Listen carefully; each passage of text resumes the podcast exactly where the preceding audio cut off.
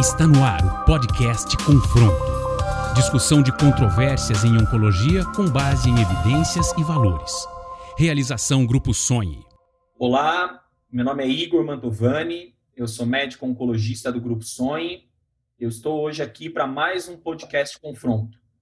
Hoje estão ao meu lado aqui a doutora Vivian Antunes, que é médica oncologista do Grupo Sonhe, com atuação ampla em tumores femininos, em especial câncer da mama, e também a doutora Regina Chamon, que é médica hematologista e especialista em medicina integrativa e medicina mente e corpo. Muito obrigado pela presença de vocês, para que a gente faça esse é, debate de ideias, essa troca de experiências, para que a gente converse sobre um tema que, durante muito tempo, é, foi interpretado como algo é, é, alternativo, mas que hoje faz muito é, a parte do nosso cuidado no paciente com câncer. Bom, nós vamos iniciar falando um pouco sobre as definições, sobre o que é a medicina integrativa e como aplicá-la no câncer. Então, Regina, obrigado pela sua presença. Eu gostaria que você comentasse um pouco sobre as definições de medicina integrativa, sobre alguns mitos sobre é, é, o que isso é, é, é e como isso pode ser executado, para a gente falar um pouquinho sobre a medicina integrativa e as suas práticas no câncer. Oi, Igor, obrigada pelo convite. É um prazer estar aqui debatendo com vocês esse tema que para mim é tão caro. E eu acho que é realmente muito importante a gente entender um pouquinho o que de fato é a medicina integrativa, porque existe muita confusão entre medicina integrativa, medicina alternativa e as terapias complementares. E é importante a gente entender essa diferença, porque principalmente quando a gente pensa no contexto de tipos de câncer que podem ser potencialmente curáveis, como é o câncer de mama, a gente sabe que a medicina alternativa, por exemplo, ela traz duas vezes e meia um risco maior de morte por uma doença que é potencialmente curável do que a medicina convencional.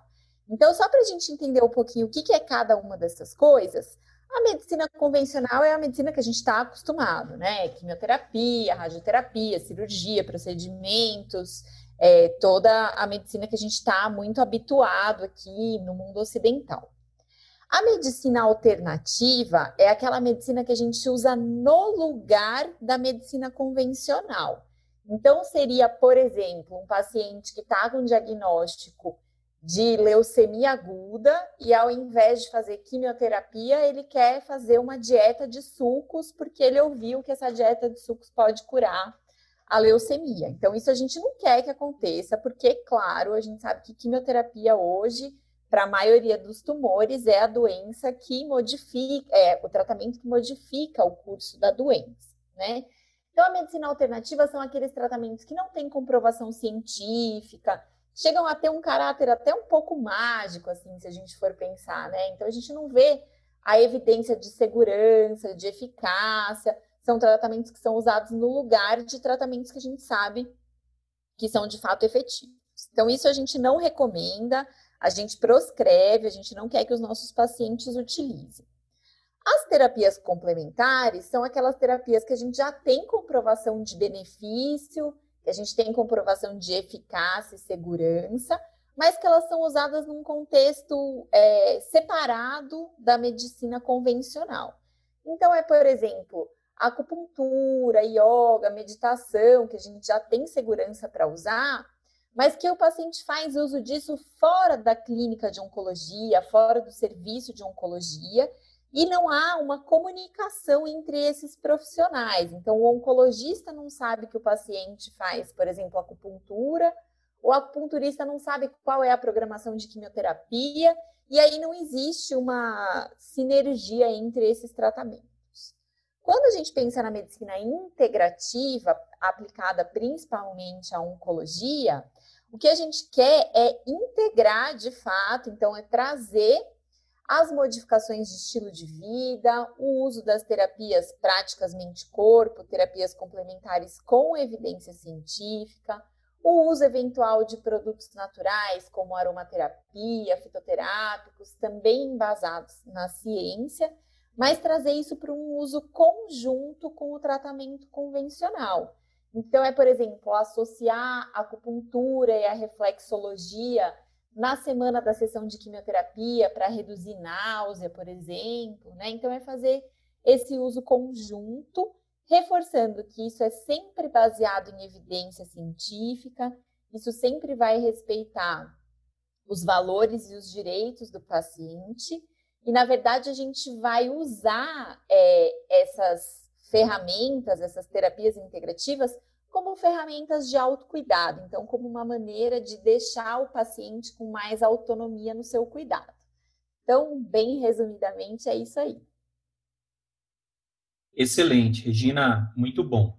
Eu gostaria que a Vivian comentasse um pouco sobre como você usou esse termo, né? Explicou muito bem a medicina convencional e a medicina alternativa e a medicina integrativa.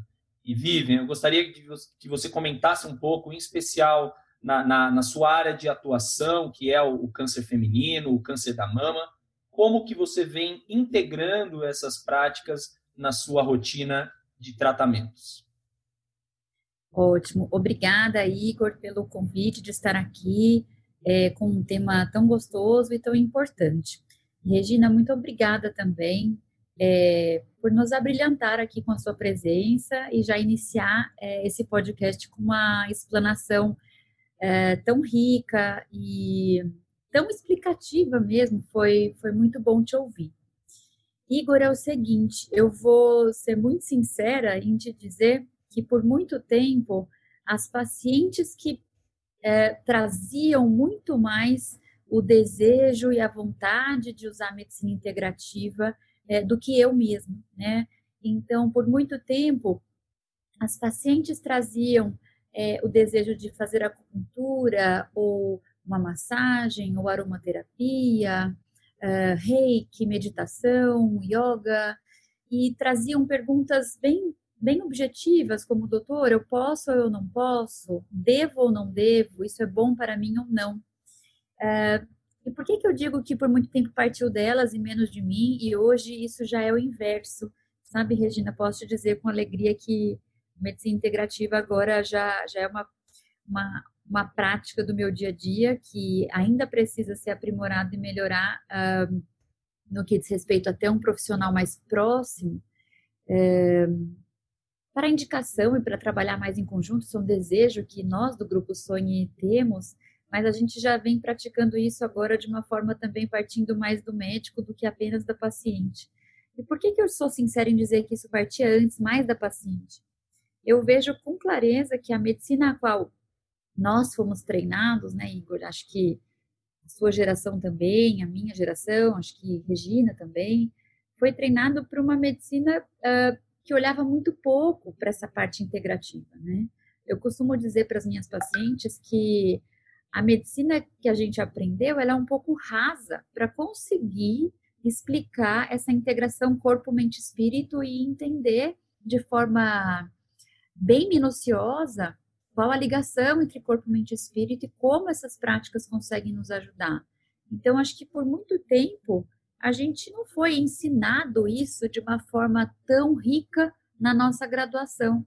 Então, acaba que na prática clínica diária, isso demorou um pouquinho, né, para começar a partir mais do médico. Então, eu vejo, inclusive, esse podcast aqui como algo fundamental para que, no mínimo, suscite o tema, a curiosidade, o estudo é, dos profissionais médicos também, porque acredito que para outros oncologistas aconteça o mesmo, o paciente trazer muito mais a demanda do que o próprio médico.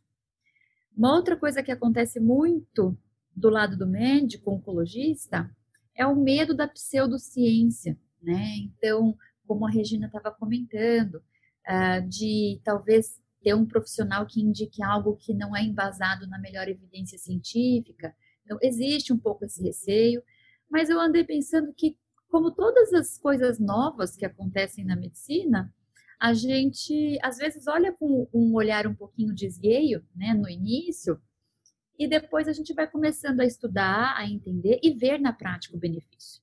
Então, agora respondendo diretamente sua pergunta, Igor, desculpa por essa introdução tão longa, mas eu achei que era necessária. ah, é, eu vejo um benefício muito claro. Então, minhas pacientes, elas têm praticado yoga. Yoga é algo que talvez a Regina possa comentar até com mais é, propriedade, mas que tem benefício comprovado é, na literatura com relação à melhor, melhora da qualidade de sono, ansiedade para as pacientes é, em tratamento de câncer de mama. Eu costumo é, orientar que as pacientes procurem um profissional que as ensine a meditar como uma forma de combater a ansiedade.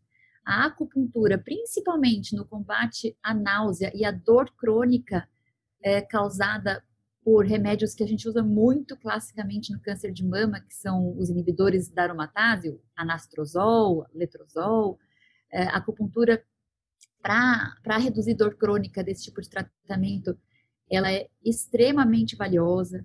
Então, Igor, eu tenho usado, é, está partindo agora, felizmente, também do meu lado, tá? Não só do lado da paciente, que vinha trazendo isso como uma forma que eu digo até meio inata de inteligência, sabe? De cuidar de si. E hoje parte de mim também, né? Dos, dos dois, da bilateralidade, é, paciente e também parte de mim. Ainda sinto um pouco de falta de talvez a gente ter é, um serviço robusto que integre tudo. Acho que estamos nesse, nesse sentido agora. Excelente, Vivian. Muito obrigado pela sua é, explanação de um pouco da prática e foi muito interessante que você tenha comentado que isso partiu dos pacientes. É curioso que isso também acontece muito comigo é, e a gente tem que perder mesmo esse preconceito do, do, do dessa, dessa forma de olhar para pra, as práticas integrativas, né? É, justamente é, entendendo que já não é mais uma pseudociência, né? A gente já tem guidelines formais, né, de, de, de que, que, contemplam toda a literatura, todo uh, toda o benefício que essas técnicas trazem no tratamento oncológico, né? Eu vou aproveitar essa, essa sua colocação, né, de que cada vez mais isso está vindo para a sua prática, e vou pedir para a Regina falar um pouquinho sobre quando que a gente pode indicar, né? A gente sabe que o tratamento é, oncológico, ele cursa, seja onco, seja hematológico, né, Regina? Ele, ele cursa com, com contextos curativos, aquele paciente que vai se curar do câncer ou que já se curou do câncer. Ele também tem alguns cenários do contexto paliativo, em que a gente tem muitas vezes um, um cenário muito exacerbado de sintomas, sintomas desagradáveis, dor, né? E eu acho até que a gente tem também que falar um pouco da, da, do uso dessa, dessa medicina do, que conhece melhor a mente, o corpo, como uma maneira preventiva, né? Naquele paciente que já se curou ou até que ainda não teve o câncer. Como é que você, na sua prática é, de hematologista, de médica que, que, que indica, que acompanha as práticas integrativas, como é que você divide esses cenários e, e para qual você vê mais evidência? Traz um pouco disso para a gente. Joia, Igor. É, na verdade, é, isso vai um pouco no conceito né, do que é a medicina integrativa. Inclusive, a gente tem. Hoje em dia existe uma sociedade, que é a Sociedade de Oncologia Integrativa. A gente tem os guidelines dessa sociedade já endossados pela ASCO. Então, em 2019, a gente teve o endosso do guideline do uso das práticas integrativas e complementares no cuidado do câncer de mama. E a gente teve uma publicação no ASCO Post, acho que foi o ano passado, se eu não me engano também, não sei se é 2018 ou 2019, falando sobre o conceito, né, o estado da arte do que é a oncologia integrativa. E ele vai exatamente em todo esse contínuo do cuidado, desde a prevenção, passando pelo tratamento modificador de doença, pelo cuidado paliativo, ou lá na frente, no grupo dos pacientes de survivorship. Então, se a gente for pensar um pouquinho em prevenção, a gente vai trabalhar bastante a questão da modificação do estilo de vida é, para a prevenção de uma série de tumores, câncer de mama é um que é bem importante, né? A gente sabe a importância da atividade física, de uma alimentação mais saudável para manutenção do peso, do peso corporal saudável. A gente não tem hoje nenhuma evidência de que o estresse cause câncer Mas a gente sabe que o estresse nos leva a comportamentos, a hábitos de vida que são muito pouco saudáveis, e esses hábitos, sim, podem lá na frente é, ter uma, uma, um maior risco de desenvolvimento das doenças neoplásicas. Então, a gente trabalha na prevenção no sentido de atividade física, movimento, alimentação e gerenciamento do estresse para que a gente mantenha uma vida saudável e previna não só doença oncológica, mas uma série de doenças hoje, doença cardiovascular, doenças do metabolismo e tudo mais. Durante o tratamento, o que a gente vê é o uso das terapias integrativas como esse recurso, essa ferramenta de autocuidado para ajudar bastante no manejo de sintomas, né? Então, é, como a Vivian falou, a acupuntura pode ser associada ao tratamento para melhora da náusea. A gente tem uma série de medidas para melhora da insônia, que é super frequente durante o tratamento. Então, a yoga, terapia cognitivo-comportamental, a meditação, elas podem ser utilizadas aí no contexto de reduzir é, tanto a incidência quanto a, a intensidade, a, a duração dos quadros de insônia. Hoje a gente tem alguns estudos saindo, inclusive aqui no Brasil, a gente tem estudos multicêntricos que o Einstein aqui em São Paulo tem participado. A gente tem estudos mostrando o benefício da meditação para reduzir o impacto do chemobrain, né, da alteração cognitiva causada por alguns quimioterápicos, então alteração de memória, dificuldade de foco, atenção. A gente tem a meditação no sentido de melhorar o sintoma. E sintomas relacionados à ansiedade, distúrbios do humor, depressão, que são muito prevalentes. Então, é possível a gente perceber que com essa abordagem, a gente consegue controlar, apoiar o controle de alguns sintomas, e isso, claro, vai melhorar a qualidade de vida do paciente durante o tratamento, né? O paciente que dorme melhor, ela vai, a dor vai incomodar menos durante o dia, paciente que tem um melhor manejo da dor tem um menor risco de ter um quadro depressivo. Então, a qualidade de vida geral ela vai melhorar nesse período.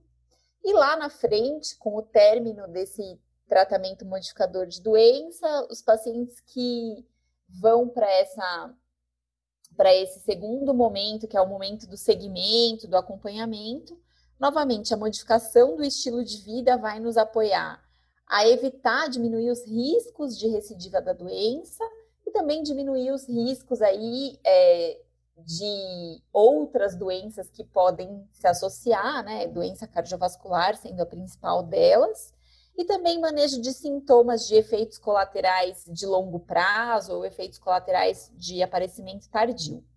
E quando a gente pensa na questão do cuidado paliativo, eu vejo essas, essas duas maneiras de exercer a medicina, o paliativo e a medicina integrativa, muito próximas, né? Porque, mais uma vez, a gente tem recursos para trabalhar manejo de sintomas, mas também a gente tem recursos para apoiar a questão da espiritualidade, de uma melhor aceitação desse período do tratamento, de um melhor entendimento de propósito, de espiritualidade. Então, a gente consegue é, trabalhar todo esse contínuo. E essa, esse artigo que sugere a definição da oncologia integrativa, ele também propõe que o paciente que passou pelo cuidado oncológico e que se é, interessou pela questão da medicina integrativa, ele passa a ser, na verdade, uma pessoa que vai influenciar todas as outras pessoas que estão ao seu redor, no sentido de melhorarem seu estilo de vida e também evitarem o aparecimento de novas doenças. Então, esse paciente ele passa a ser um exemplo para as pessoas que estão ali ao redor, inspirando. Então, a gente pensa, gosta sempre de pensar na medicina integrativa com esse olhar mais amplo, envolvendo família, comunidade, o ambiente onde a pessoa vive. Excelente, Regina. É, você comentou muito de alguns sintomas que são sintomas desagradáveis e que acompanham o paciente em diversos momentos do tratamento oncológico, mas a, a gente vai comentar um pouco, vou até pedir para a Vivian comentar um pouco sobre como isso muitas vezes atrapalha, focando até no, no, no câncer da mama. A gente utiliza muitas estratégias de, de supressão hormonal e que trazem sintomas desagradáveis. Vivian, você quer comentar um pouco sobre isso? Sim, Igor, acho bem conveniente é, comentar dessa intersecção entre os sintomas que as pacientes apresentam, tanto da deprivação hormonal, que é muito frequente no tratamento do câncer de mama, quanto na quimioterapia, especificamente para o câncer de mama, que traz muitos sintomas desagradáveis, muitos dos quais a Regina acabou de comentar. Então, para puxar um pouquinho para minha prática, né, contar para vocês eu já tive paciente com náusea muito difícil de manejar, mesmo com as medicações de última geração, uh, e que só melhoraram com acupuntura direcionada para náusea, por exemplo. Né? Então, uh, com relação a efeito de quimioterapia, né, puxando um pouquinho para o que a Regina falou, acho que essa minha fala vai bem, bem de encontro. É, fadiga também, né, que é um sintoma que é muito pouco comentado pelos médicos dentro do consultório com seus pacientes, mas é um sintoma extremamente comum que atrapalha demais a qualidade de vida, é outro, outro sintoma em que eu vejo que a medicina integrativa tem um papel fundamental com diversas práticas, né? Desde melhora do sono, a, a autoconhecimento, atividade física, enfim, e vejo isso sim na minha prática, certo? É, com relação à deprivação hormonal, é um problema extremamente frequente, né? As pacientes é, ou menopausam muito cedo por conta da indicação de menopausar é, como um tratamento para o câncer que tiveram, ou além de menopausar, elas usam um tratamento que baixa ainda mais o estrogênio do corpo.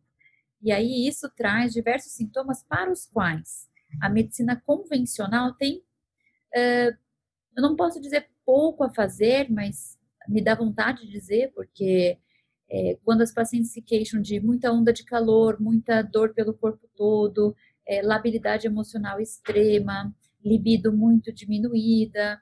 É, Para tudo isso, a medicina convencional realmente é, tem, tem, tem, tem muitas limitações. E eu acho que aí o papel da medicina integrativa fala muito alto. É, acho que o que, me, o que me vem mais à cabeça com relação à deprivação hormonal seria isso. Não sei se a Regina quer comentar algo específico para essa população, para esse sintoma. Acho que seria interessante se houver algo a acrescentar com relação em especial para a questão da deprivação hormonal e o que vem com ela. É, Vivian, eu acho que nessa fase o que incomoda muito as pacientes é a questão mesmo do fogacho, né? As ondas de calor. E a gente tem excelentes resultados tanto com a acupuntura quanto com a yoga e o uso de terapia cognitivo comportamental ajudam muito aí no apoio ao fogacho e atividade física, né? A gente vê a atividade física como um excelente recurso nessa fase. Acho que esse é um momento a gente nunca pode esquecer, é, e isso faz parte aí é, desse olhar mais integrativo do apoio psicológico, né? Essas pacientes passam por muitos, muitos momentos de alteração da autoestima, de mudança do ritmo de vida. Então, esse apoio da psicologia é fundamental nesse momento para que a gente possa ter essa abordagem mais ampla, né? E acho que, como você falou, a fadiga é algo que tem um impacto muito grande. E só para fazer um comentário que eu acho interessante, tem um estudo do M.D. Anderson, ele já não é muito novo, não, ele é de 2011. E esse estudo perguntava é, se os pacientes utilizavam alguma terapia integrativa complementar ou não. E uma vez, e esses que usavam, se eles comentavam isso com a equipe médica ou se eles não comentavam. E 60% dos pacientes que utilizavam, eles não falavam para a equipe médica que eles usavam algum tipo de terapia complementar. Né? E isso é bem interessante, porque muitas vezes o paciente não fala, ou porque ele tem receio de falar, e ser mal recebida essa, essa solicitação do paciente, ou ele não fala porque ele acha que, como é natural, não vai fazer nenhum mal, então ele não fala, ou ele não fala porque ninguém perguntou. Né? Então, eu acho que nisso a gente perde a oportunidade de abrir um leque mais amplo de abordagens que podem ajudar, e principalmente nessa fase é, da supressão hormonal, que as mulheres seriam extremamente beneficiadas. Então, acho que é sempre importante a gente ter esse olhar de estar atento e perguntar e querer saber o que, que os nossos pacientes estão utilizando ou gostariam de utilizar. Muito bom. Regina, vou puxar um, um, um pontozinho que não sei se posso chamar de confronto, mas que tal, talvez seja o início de um confronto, que é o seguinte: é, tinha um professor muito antigo meu que costumava falar uma coisa simples, mas a qual eu levo para a vida, que o tratamento bom é o que funciona é o tratamento que o paciente faz e consegue fazer, né, que ele adere. E a gente falou muito assim aqui um pouco de algumas práticas é, de prevenção, por exemplo, de que, que, que inferem mudança do estilo de vida, né? Então, de aderir mesmo, de aderir a um novo tipo de dieta, de aderir à terapia cognitivo-comportamental, de aderir à atividade física, ou outras práticas que você mencionou. E aí eu vejo essa questão da adesão como um ponto muito crucial é, para a medicina integrativa, é, para o bem-estar, na verdade, dos nossos pacientes, né? É, esse ponto da, da adesão é muito importante. E eu vejo que eu, eu me sinto, eu sinto que a gente, a medicina ainda faz pouco por entender o motivo da gente não conquistar tanto a adesão, o como conquistar um pouco a adesão. Eu sei que existe uma especialidade, também não sei se podemos chamar de especialidade. Se não puder, você até me corrija, por favor, que talvez seja um pouco mais é, do seu entendimento.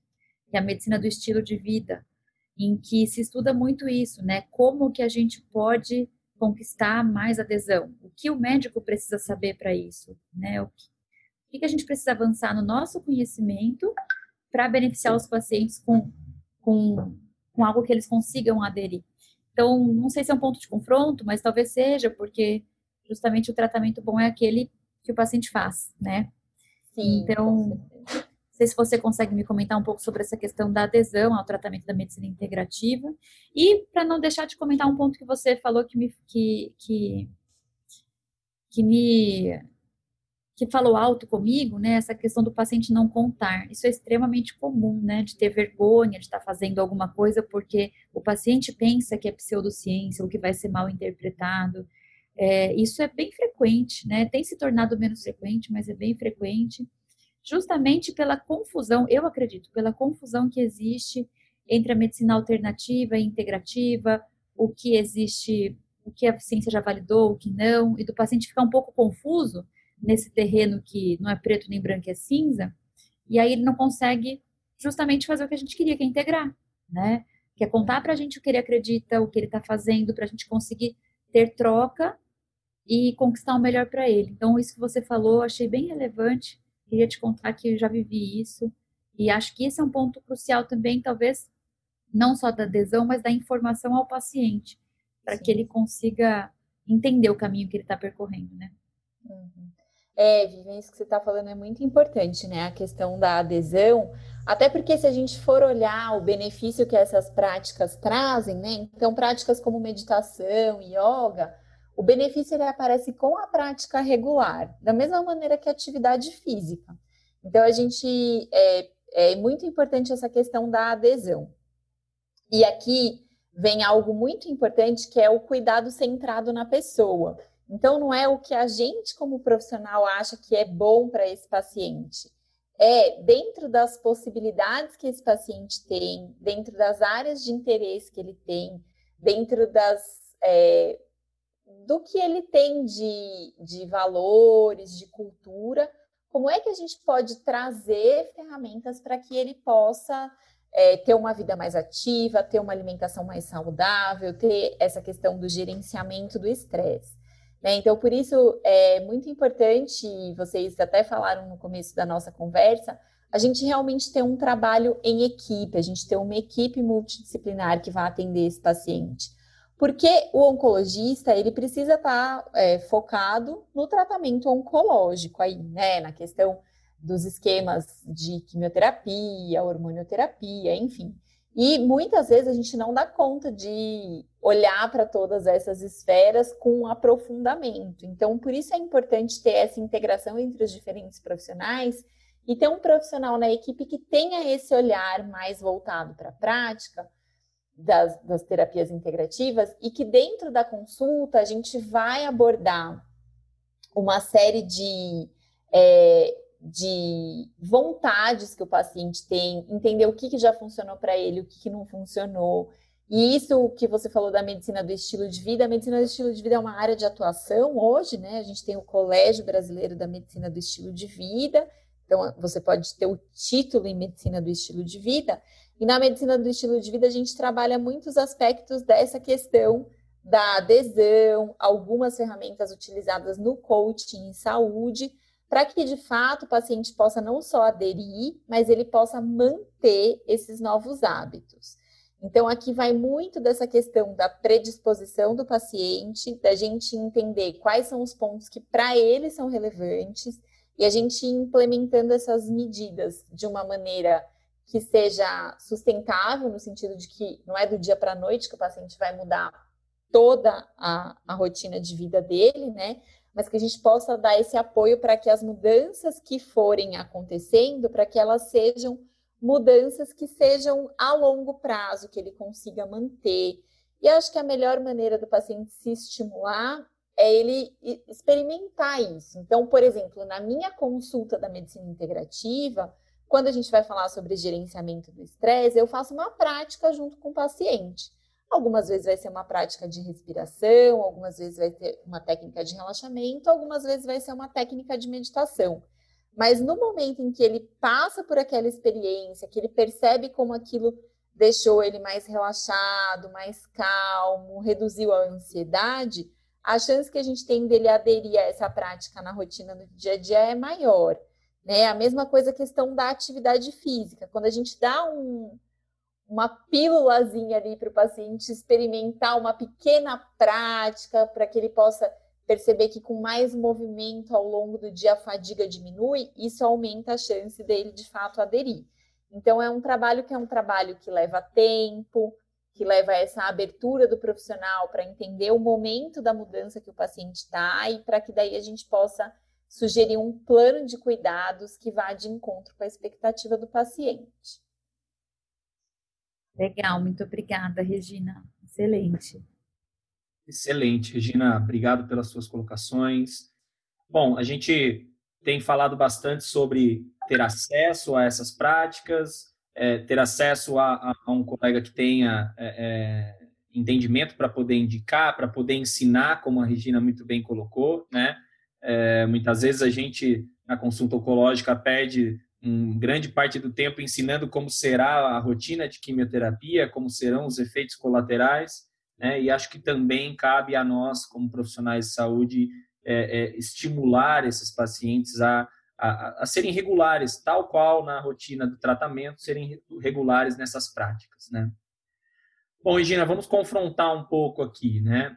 É, claro que é, integrar práticas é sempre bem-vindo, mas eu gostaria de, de, de levantar um, um ponto aqui. Será que existe algum momento em que a gente vai contraindicar algum tratamento, alguma, alguma modalidade integrativa, você na sua, na sua rotina, você já teve casos em que você foi chamada para dar sua opinião, em que você voltou atrás, falou, não, para esse paciente eu não indicaria isso ou aquilo, e depois ouvi da Vivian também se isso já aconteceu, dela é, sugerir a interrupção de determinada prática em determinado momento da vida do, de algum paciente.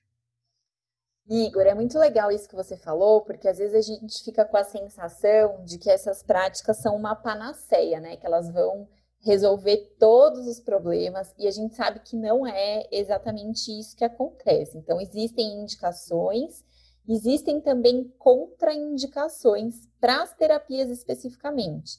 Se a gente pensar aí no estímulo ao autocuidado, isso a gente vai fazer, é lógico, com todas as pessoas que estão passando aí pelo desafio do câncer. Então, é muito importante a pessoa se conhecer, perceber suas necessidades, perceber como isso se manifesta no corpo, nas emoções e ter ferramentas para se cuidar. Mas qual ferramenta a gente vai usar em cada momento, isso pode mudar, né? Então, a primeira coisa que é muito importante a gente lembrar, a questão do uso de produtos naturais. É, muitas vezes, por ser um chá, uma garrafada, um suco que algum amigo indicou, o paciente usa aquilo ali, às vezes usa em grande quantidade, de novo, não comunica a equipe. E a gente sabe que essas ervas, fitoterápicos, produtos herbais podem ter, podem ter interação com o quimioterápico, com outras drogas do tratamento. Então, sempre reforçar e, e todas as, as consultas é importante a gente perguntar se o paciente está usando alguma coisa natural, se ele está usando mais alguma coisa que não foi prescrita pelo médico, né? Para a gente de fato avaliar e fazer essa conciliação medicamentosa. Então, essa função de educar o paciente nesse sentido é muito importante. A gente sempre tem que estar tá atento para a questão do uso de suplementos, vitaminas e esses produtos naturais. Outra coisa que é importante a gente é, reforçar é que, por exemplo, práticas como a yoga, tai chi chuan, qigong, práticas corporais, elas não têm uma contraindicação, mas elas precisam muitas vezes serem adaptadas para a realidade de cada paciente. Então, muitos pacientes ao longo da doença fazem neuropatia pelas drogas, isso altera um pouco a capacidade de equilíbrio, propriocepção, e a yoga é uma prática que tem muitos, muitas posturas de equilíbrio. Então, algumas vezes a gente tem que evitar essas posturas, algumas vezes a gente tem que fazer uma adaptação, usar um apoio. Mesma coisa as posturas de torção, que são comuns na yoga para pacientes, por exemplo, que têm alguma colostomia, gastrostomia, a gente tem que ter um cuidado nessa movimentação. E muitas vezes no pós-operatório imediato, uma prática como a yoga, por exemplo, a gente vai temporariamente contraindicar. Pensando na meditação, existem algumas contraindicações, então, pacientes com quadros depressivos, com sintomas graves, aquele paciente que perdeu a funcionalidade por conta do quadro depressivo, a gente contraindica a meditação, porque ela pode levar à ideação suicida, e também pacientes aí com sintomas psicóticos, então esquizofrenia, depressão com componente psicótico, a gente também contraindica a meditação, porque ela pode desencadear surto psicótico. Então, esses cuidados a gente tem que ter. E, eventualmente, os pacientes que estão muito plaquetopênicos ou muito neutropênicos, a gente precisa fazer um ajuste na acupuntura também, né? Então, muitas vezes, ao invés de usar a agulha, a gente vai usar o laser para estimular os pontos, ou fazer a auriculoterapia, que é o estímulo nos pontos na orelha, e em geral a gente usa uma esfera cilíndrica ao invés da agulha. E por fim, é, as massagens, massoterapia, a gente tem que ter cuidados aí na questão principalmente da manipulação de área de catéter, áreas é, de sítio cirúrgico recente, ostomia. Então a gente não tem uma contraindicação absoluta, mas tem algumas contraindicações relativas e por isso é importante sempre ter um profissional que tenha esse olhar não só da terapia que está sendo indicada, mas também do cuidado oncológico associado. Muito bom, Regina. É, talvez complementando um pouquinho essa questão do que tem de contraindicação, é, algo que eu acho importante também de comentar é que os profissionais que, que atuam nessa área, né, de yoga, acupuntura, é, entre outras práticas, né, reflexologia, aromoterapia, eles têm que ter um treinamento formal, né, em tudo isso. Então, infelizmente, é, não é raro a gente encontrar que os nossos pacientes estão é, achando que estão sendo tratados de uma forma é, muito boa, mas estão é, sendo tratados com profissionais que não fizeram treinamento formal, né, não têm um credenciamento, então talvez a regulamentação com relação a isso, ou a fiscalização com relação a isso, né, talvez seja uma questão de fiscalização, não seja tão claro, tão objetiva no nosso país, mas é algo que eu encontro,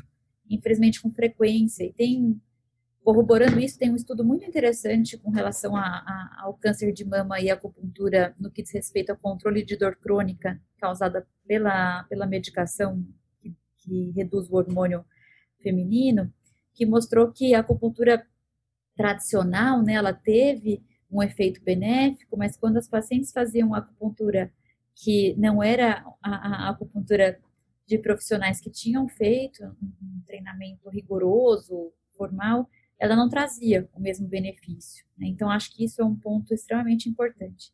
E o que você colocou, assim, puxando um pouquinho para minha prática, né? Acho que é gostoso falar sobre isso. Essa questão dos chás e das substâncias ditas naturais seria o que eu colocaria de mais prevalente é, do que eu vejo é, de problema, né? Do ponto de problema porque a maioria das vezes que as pacientes me perguntam sobre algumas substâncias naturais, o que eu digo é, é a gente tem quimioterápico que veio de flor, né? Os taxanos vieram de flor, a gente tem classicamente quimioterápicos que hoje são sintéticos, mas, mas vieram de flores, e nós não temos condição de estudar a interação entre tudo. Então é impossível a gente estudar a interação. Graças a Deus a gente tem um planeta muito repleto de substâncias maravilhosas. É, mas isso faz com que seja humanamente impossível estudar a interação, né, estudar perfeitamente a interação entre tudo que a gente tem no nosso planeta, que a princípio é algo tido como natural. Então, acho que esse é um ponto com certeza de, de problema, né? Da, do entendimento do que é natural e da gente. É, do, do, entendimento do que é natural como algo que não vai fazer mal, né? Que não vai lesar. É, e pode, a gente pode ter interações com os quimioterápicos, com o tratamento. Então, acho que isso é bem, bem importante da gente frisar aqui. Excelente, Vivian. É, bom, é, tudo que é bom dura pouco, né? Então é muito gostoso ouvir a, a, as experiências de vocês, mas a gente vai ter que ir para as nossas mensagens finais, para que isso não fique muito longo, porque senão acho que a gente podia ficar aqui contando experiências e dividindo, é, é, é enfim, dividindo um pouco sobre o que cada um sabe, o que cada um já viveu, o que cada um aprendeu, em especial com, com a contribuição da Regina, que é, é expert nessa, nessa área. É, Regina, uma mensagem final para a gente focar aí na, na, na, na, medicina integrativa e no tratamento oncológico. Igor, queria agradecer o convite é, para estar tá aqui falando sobre esse tema com vocês, agradecer mais uma vez. Eu acho que a mensagem final é, que fica é assim: nós falamos muito aqui, eu falei várias vezes sobre o autocuidado, né? Então, a gente não olhar a medicina integrativa apenas como a junção das terapias integrativas e complementares ao tratamento convencional, mas sim ter esse olhar mais amplo, que é o olhar do estímulo ao autocuidado, da gente trazer a questão do autocuidado para o paciente, mas da gente, como profissional de saúde, também ter esse olhar do autocuidado para a gente, né? Muitas vezes a gente estimula o nosso paciente, mas a gente mesmo não, não consegue fazer.